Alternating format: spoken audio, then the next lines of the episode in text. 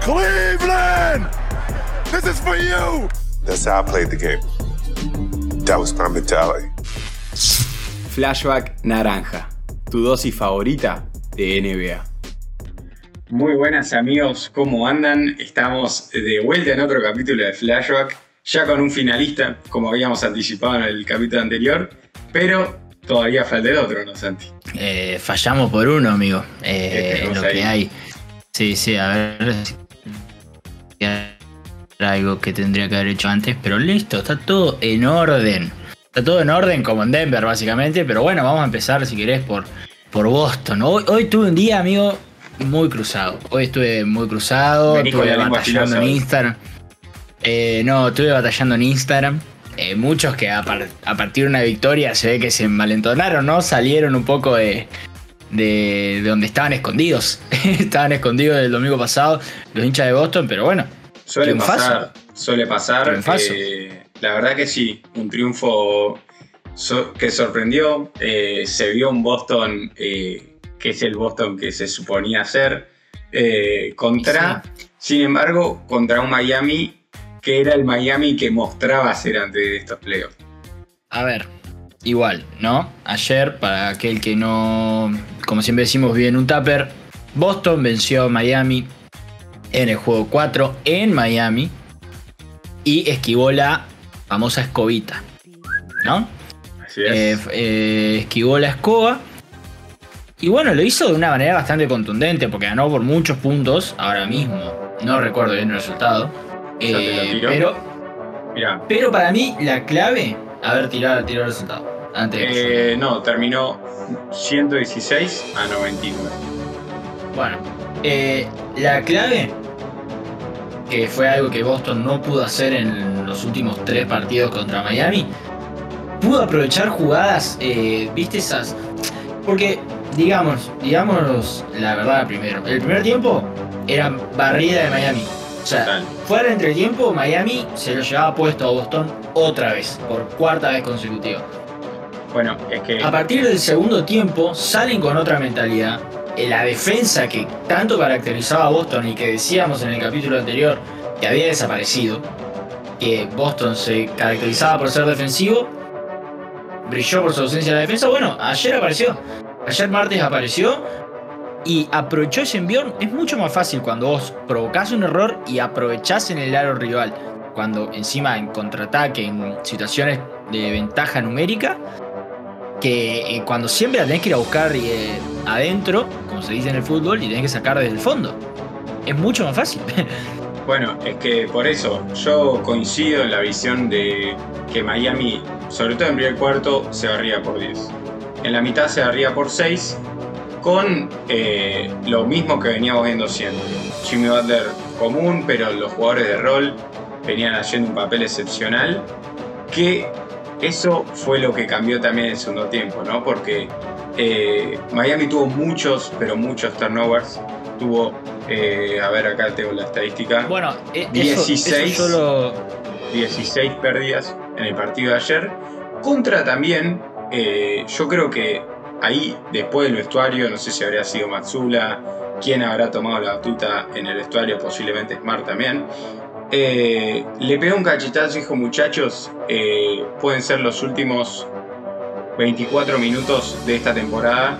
Juguemos a lo que Si no, nos si salga. son, van a ser los últimos 24 si no movemos un poco el orto. O sea, que Exacto. si me perdone el francés, ¿no? Y ahí- Eh, Y ahí tanto Smart, Tatum, que no había metido un punto en un field goal en el último cuarto del primer- de, toda la serie. Eh, All Horford y Grant Williams eh, metieron 18 triples combinados. bueno, pará, escuchá. Yo Es una que pares, que pares en ese último nombre. Grant Williams. Bueno, Hay una jugada que hace una tapa mira, yo tengo la. a Tenemos la Jimmy foto acá. Butler. Hace una tapa a Jimmy Butler. Clava un triple en la otra. En, en el otro costado de la cancha. Tiempo muerto de Spoelstra.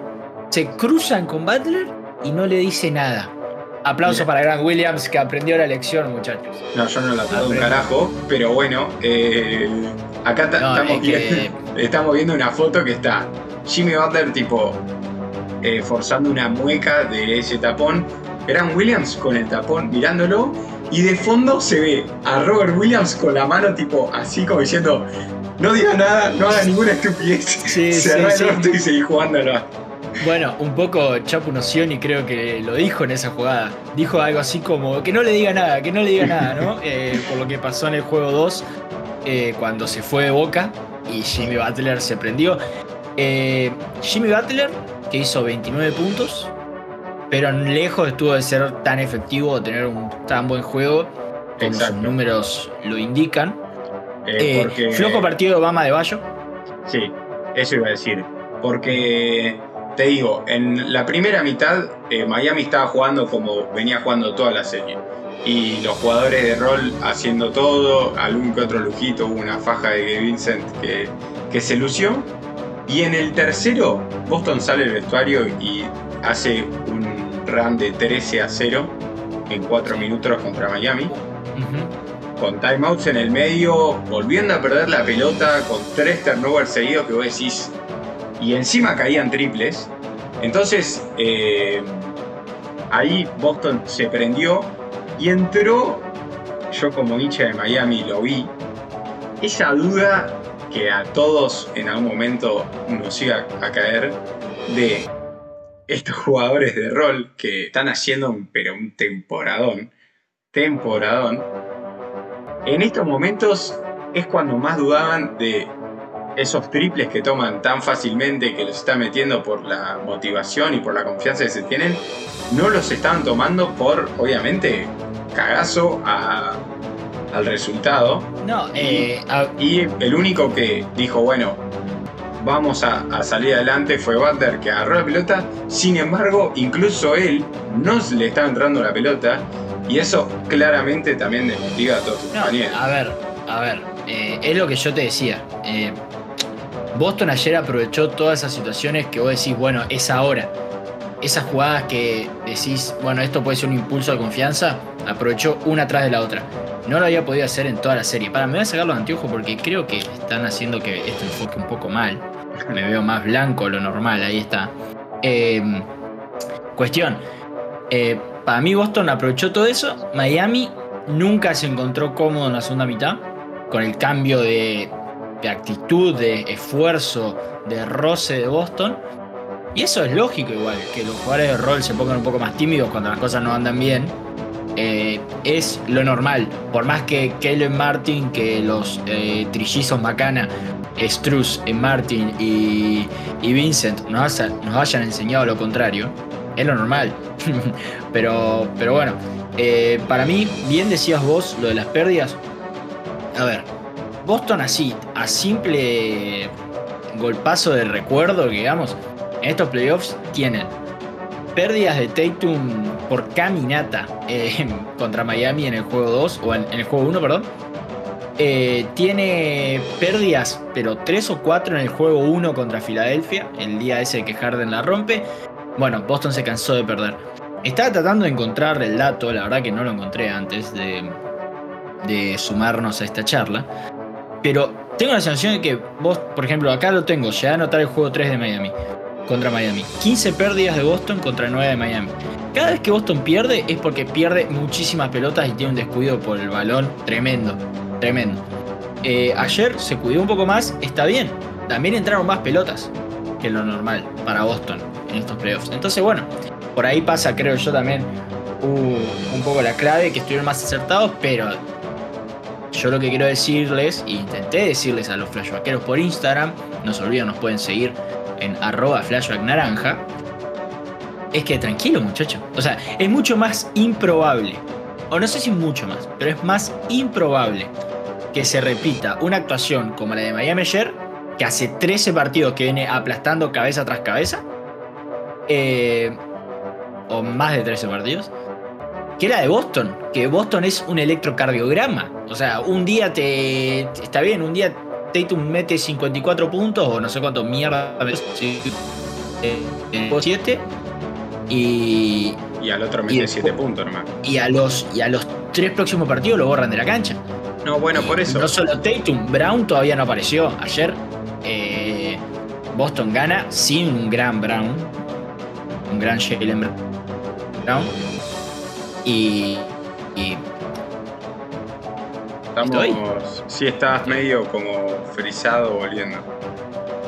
bueno, eh, lo que decía, Jalen Brown todavía no tuvo un, un buen partido en la serie. Bueno, es que muchos dicen que en el primer partido a De Bayo se le cae encima del, del codo y puede, o sea, puede haber una lesión que no estemos enterados de que puede estar molestando. Sin embargo, eh, yo te digo, ayer, eh, por más que las estadísticas no dibujan el partido que jugó en cuanto a actitud y en cuanto a el timing de los puntos que metió fueron muy importantes para mí. Mm. Y, Sí. y bueno, eso, como decís, si querés, eh, yendo a una frase que dijo Jimmy Butler de cara al jueves 25 a las 9 y media por ESPN, Star Plus o League Plus, eh, League Pass, eh, ves el partido. League Plus, ya sería tipo Sí, una sí. evo- evolución ya. ESPN League Plus, ya, ya todo junto.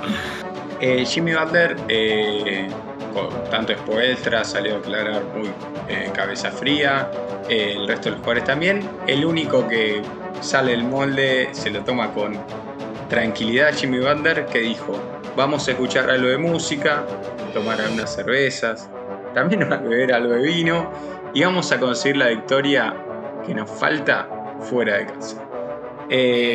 Claramente es lo que viene haciendo de contagiar a sus compañeros como líder, tomárselo relajado, porque si uno lo sigue en su cuenta de Instagram, que si no lo hace se está perdiendo contenido de alto vuelo, eh, es un tipo que, que es carismático en las redes, es gracioso, del partido número uno que sube una foto de ciervos en Milwaukee contra todos los pronósticos.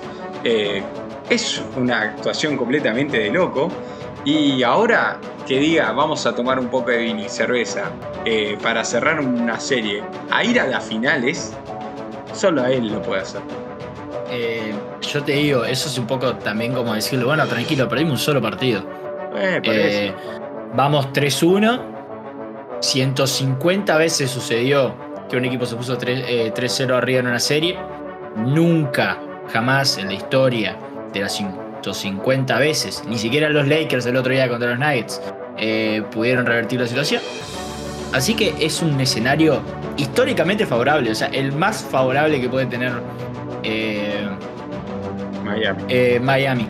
Hoy escuché también una serie de datos que, por ejemplo, en una, en una serie que arranca 3-0, Sí. solo el 7% de los equipos que fueron abajo en esa serie lo- lograron eh, el Game 7. Sí. Por eso, muy probable, yo recibimos muchísimos mensajes de hinchas de Boston ilusionados, mismo miembros de este staff. No, el que, que no aparecían pff, miércoles pasado. eh, eh, nadie, nadie sabía por dónde andaban, ¿no? Había que azules por todos lados sin respuesta. Eh, pero, o sea, está bien igual, está bien. Eh, es parte del juego, pero yo digo por eso, tranquilos. La norma sería que Boston vuelva a tener un partido irregular. Y aparte, otro dato que tengo acá en mi, siempre en mi libreta. Eh, de los, contando los últimos, play, los últimos playoffs, Boston tiene una Celtics, los Celtics tienen una, un récord como locales de 10-11. 10 partidos ganados, 11 perdidos. Supuestamente una de las localidades más fuertes de la NBA. En playoff, históricamente lo fue. Eh, la verdad que se ha visto poco y nada de eso. De- recordemos que Filadelfia le ganó dos partidos, Miami ya le ganó dos partidos, Atlanta le ganó un partido. Eh, así que bueno, nada. Eh, para mí esto va a terminar más temprano que tarde, la verdad. Pero todo puede cambiar, obviamente, si Boston fuerza un Game 6, un juego 6. Y ahí te quiero ver, porque ahí la pelota pasa a tener la Miami. Cerrémoslo, porque si no hay que ir al, al juego 7 allá de nuevo. Yo te cuento. eh, y con esto cerramos la serie y vamos a Dale. hablar de, de los ya finalistas de Nuggets. Ujú. Pero, esto encima estamos en cámara para el clip, ¿no? Eh, Ok. Las probabilidades históricas, como bien dijiste, son de 0 a 150 partidos. Los que gan- equipos digan 3-0, ganaron la serie. Y un equipo en donde de entrada perdió sus dos partidos locales, Sí. en donde en su tercer partido se come la tercer gole- la, pri- la goleada más grande de su historia en historia de playoffs. Que robó un partido porque las series son al mejor de cuatro y puede pasar. A ver, y No va a ser- recordemos, No va a ser el caso que dé un vuelta 3-0. Muchas gracias. aparte, recordemos que. Porque hay mucha gente también. Quiero decir algo. Poneme para el clip. Poneme, poneme. Estás, estás, estás. Eh, mucha gente entiende el Lakers Celtics como si fuesen Boca River, ¿no?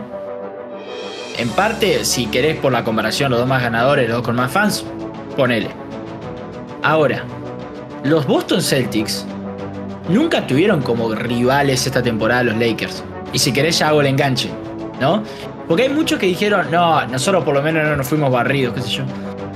Eh, Boston ganó 57 partidos este año. Eh, Contra los Lakers son- los Lakers-. Los Lakers arrancaron la temporada con 0.3 probabilidades de entrar a playoffs. Uno de 10. En el All-Star estaban 13. Yo, yo soy el encargado de hacer las historias en Instagram. Y yo actualizaba las posiciones semana a semana. Y los Lakers no se movían del 13 o el 12. Durante 5 meses, cinco meses fue así. Eh, No, por eso. Entonces, Entonces, eh, no ¿cuál- tiene la, sentido com- esta comparación. la compar- la comparación no tiene sentido porque aparte Boston es el, el- está clasificó segundo a los playoffs ¿no? de la temporada regular y Miami es el octavo. O sea, no sé qué quieren lograr los fans de Boston eh, Con- al o sea, Con eh, habiendo eliminado Milwaukee, eh, el máximo con ventaja deportiva en, de localía. Sí, pero a lo que voy yo es que no sé quién quieren lograr los, los fans de Boston que llegan a los privados, de, a los mensajes privados de Flashback Naranja y dicen, ah, por lo menos no nos fuimos barridos. Pero esa, esa la vara, esa la vara para un equipo que llegó a la final el año pasado, a la final de la NBA y ganó 57 partidos esta temporada. Para mí es- Eh, está errado, es- está errado el enfoque. Yo iba a hacer una Por- comparación a nivel futbolístico, pero me parece que no vamos a ir mucho de, de ramo. Bueno, porque ahora engancho con los Lakers. Yo, fan de Lakers, terminé súper satisfecho. Está bien, barrida, duele. No pude dormir hasta las 3 de la mañana eh, el, lunes. Eh, porque me quedé pensando, me quedé con la amargura de que LeBron erró el último tiro, de que hizo 40 puntos y ni así pudo, pudo ganar. Eh, pudieron ganar los Lakers. Pero la sensación es, che, loco, si vos me decías que no íbamos barridos por Denver eh, en la final de conferencia hace seis meses, yo. Obvio, con sangre, amigo. No tengas dudas. Por eso, Y- por eso. y Eh, no por eso. Y, y por eso, porque aparte, Denver, los Lakers demostraron dar batalla. Si querés, a- a- Sí, sí, sí, pasa. Eh, los Lakers eh, dieron batalla.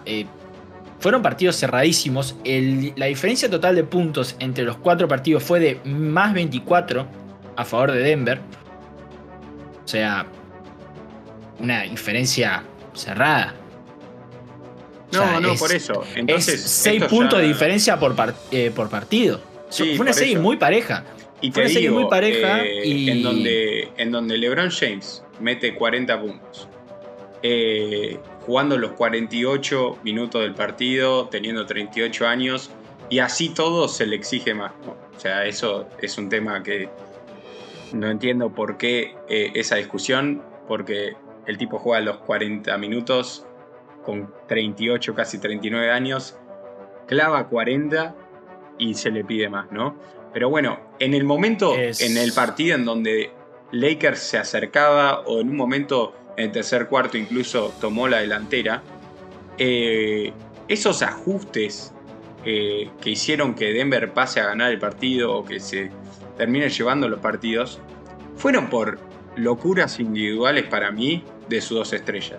Tanto Jamal Murray clavando triples o 23 puntos en, en los últimos cuartos, o Jokic haciendo.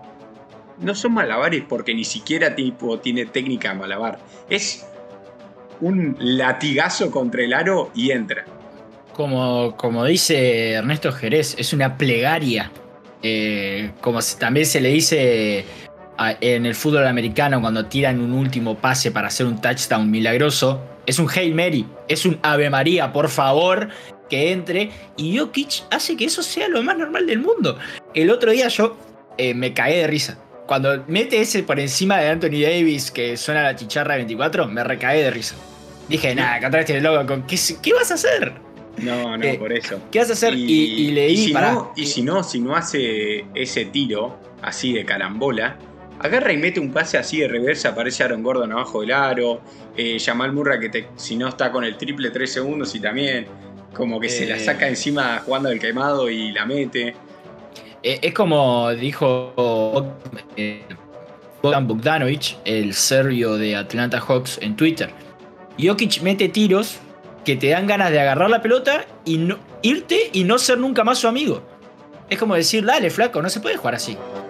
O sea, no, son, no, no es justo para el otro equipo. Eh, la verdad que lo de Jokic fue increíble. Los Lakers otra vez perdieron una ventaja importante. Eso hay que decirlo también. Fueron al descanso más 15. Y Denver en un. puso tercera y se lo llevó puesto en el tercer cuarto, justamente. Pasó bueno, en la verdad que- Miami. Exacto, exactamente. Eh, pero bueno, para mí, Denver, eh, el mejor equipo en este momento, con el mejor jugador por afano de, de la NBA. Eh, está bien que Jimmy, nivelazo, eh, un poco ya bajó un poco la espuma, eso también tiene algo que ver, creo, porque viste que Jimmy Butler hace un par de semanas, o hace una semana era el mejor jugador del mundo y ahora es Jokic, de repente. No, por eso. Yo creo que.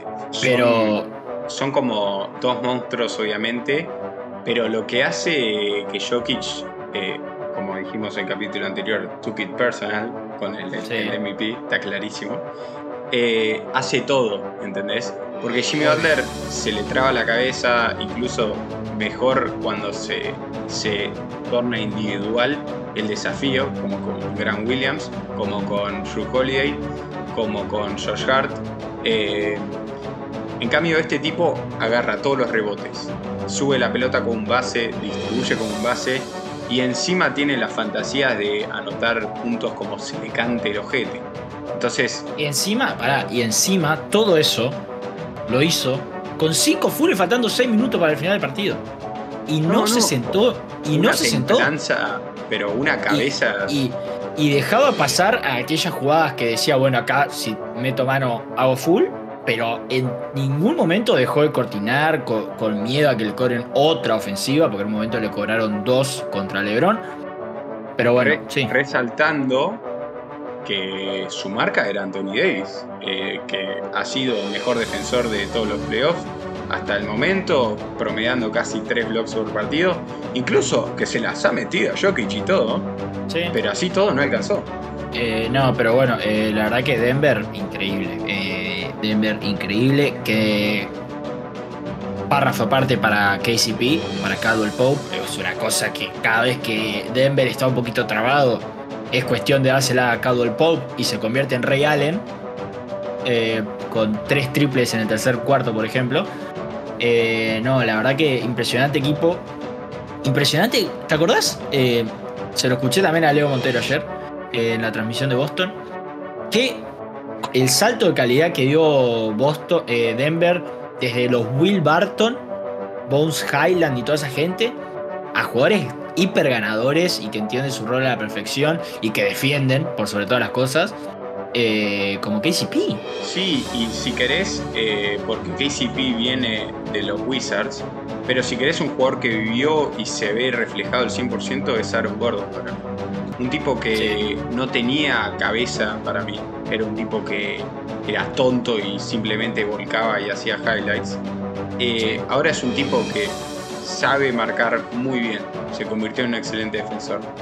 Eh, ataca el aro, yo lo veo también como más físico, o sea, se nota que también dio un salto físico.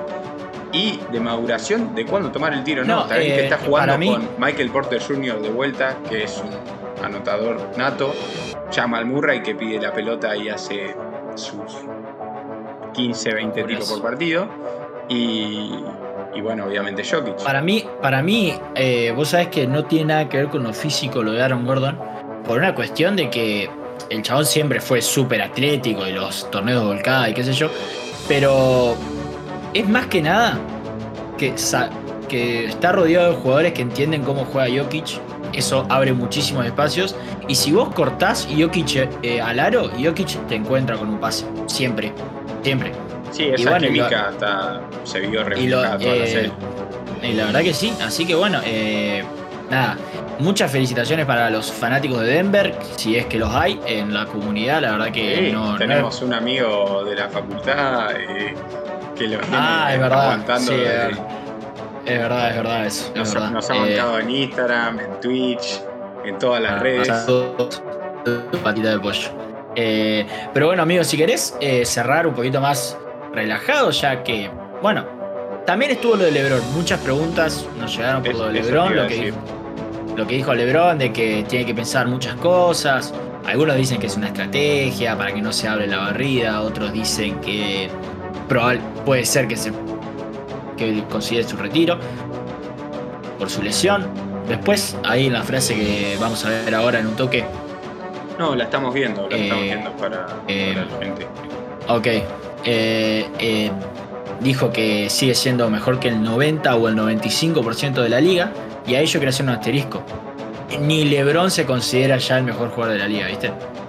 No, no por eso. Eh, es un cambio de, es un cambio de era, porque él siempre, él siempre, obviamente se puso adelante de todos, porque siempre estuvo adelante de todos. Pero es que a ver, yo creo que como todo crack eh, del deporte considerado uno de los mejores jugadores de la historia, eh, no solo en el básquet, sino Cristiano Ronaldo, cuántas veces ha dicho que es el mejor jugador del mundo. Eh, son esas mentalidades que lo, lo, hacen ser quien es.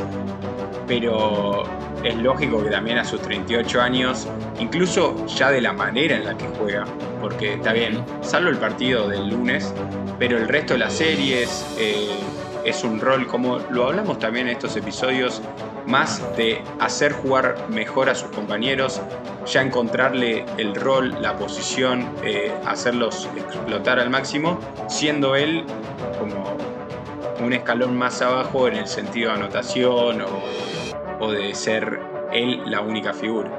Bueno, eh, eso quería hablar, porque hubo mucho bardo a Anthony Davis, mucho lo mismo con D'Angelo. Primero, yo no me gusta D'Angelo. Ok, partiendo de esa base. Para Santi, eh, de los contratos que habría que renovar en Lakers, ¿le renovás a Dilow o no? Sí, obvio. O sea, ya sea para quedártelo o para o para tener un, un, activo primero que nada, que no perderlo por absolutamente nada, gratis. Y de última lo traspasás por otra cosa. Pero bueno, eh, a lo que iba. Sin D'Angelo Russell, los Lakers no se meten al play-in. ¿No? Eh, durante la temporada regular fue los dos meses que tuvo fue clave. Fue clave. Eh, ha tenido sus partidos. No, no le ganan a el juego 1 a los Warriors, por ejemplo. Y, y, creo yo que fue, está bien, súper inconsistente estos playoffs, pero tuvo buenos momentos y buenos partidos. Lo mismo con Anthony Davis. Me cansé de escuchar que si los Lakers llegan a salir campeones, el Finals MVP tenía que ser Anthony Davis. Que los Lakers eran el equipo de Anthony Davis y no de LeBron.